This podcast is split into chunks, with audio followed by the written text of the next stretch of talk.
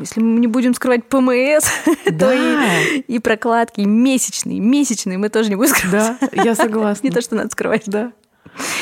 Круто. А потом не будем скрывать климакс или не будем скрывать Точно, что-то вот еще. это и вообще. просто скажем, а у меня уже сейчас не актуально, у меня климакс. И все. Я Лиза Кипиани, я нарративный психолог, и в моей жизни точно есть ПМС. Я убеждена, что ПМС касается не только меня. Но и меня. И меня. А еще однажды я нагуглила исследование про предменструальное дисфорическое расстройство. То есть все может быть гораздо хуже и дольше. Плохо. Плохо. Отвратительно. плохо. Ужасно. Ужасно. А что такое ПМС? У меня ПМДД. Расходимся. Погуглим, придем. Погуглите, приходите. PMDD или ПМДР – это ненормальная реакция организма на нормальные гормональные изменения. Во-первых, я бы хотела слышать экспертов, а во-вторых, я бы хотела слышать вторую часть экспертов. Это те женщины, у которых PMDD или которые предполагают, что у них есть PMDD. Привет. Привет. Привет. Ну что, поговорим про ПМС? Про это. Про это. Про то, что происходит до красных дней календаря. А иногда и после. Или во время. Может триггернуть условно. В эти дни триггернет с вероятностью там 85%. Все, что уходит внутрь и подавляется, оно начинает вылезать.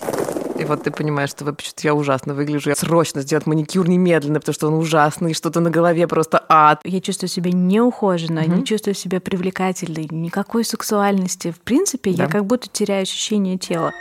Не могу вылезти из-под одеяла, потому что мне кажется, что все, что я не, не сделаю, не скажу, это, это ужасно. И я становлюсь асоциальной, я, мне больно коммуницировать с людьми, больно слышать себя, свой голос в эти периоды. Вот как ты разделишь, где у тебя там PMDD или ПМС, а где у тебя там безумный бывший муж приехал, и у тебя всколыхнулось просто все, что было. Мгм. Мы немножко лучше разберемся в этом и дойдем до тех специалистов, найдем их и поговорим с ними, Мгм. чтобы они как раз рассказали, как можно классифицировать, как можно отличать. Ну и несмотря на то, что мы с вами там погуглили и знаем, благодаря ассоциации есть там скрининг-тест, что-то для определения того, что это может быть похоже на это расстройство. Ты обнаружила, что это начинается задолго Я до... обнаружил.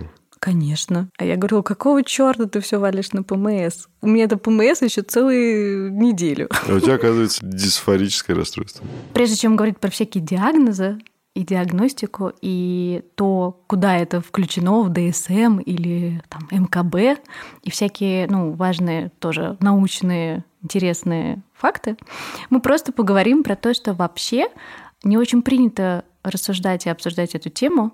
Не очень понятно, что конкретно происходит, потому что на самом деле до сих пор исследования ведутся в этом направлении.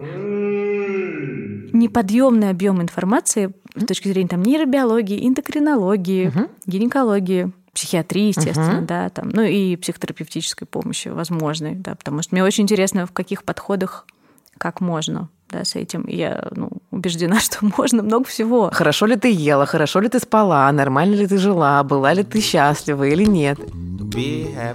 Стать той подружкой, с которой можно поговорить о ПМС.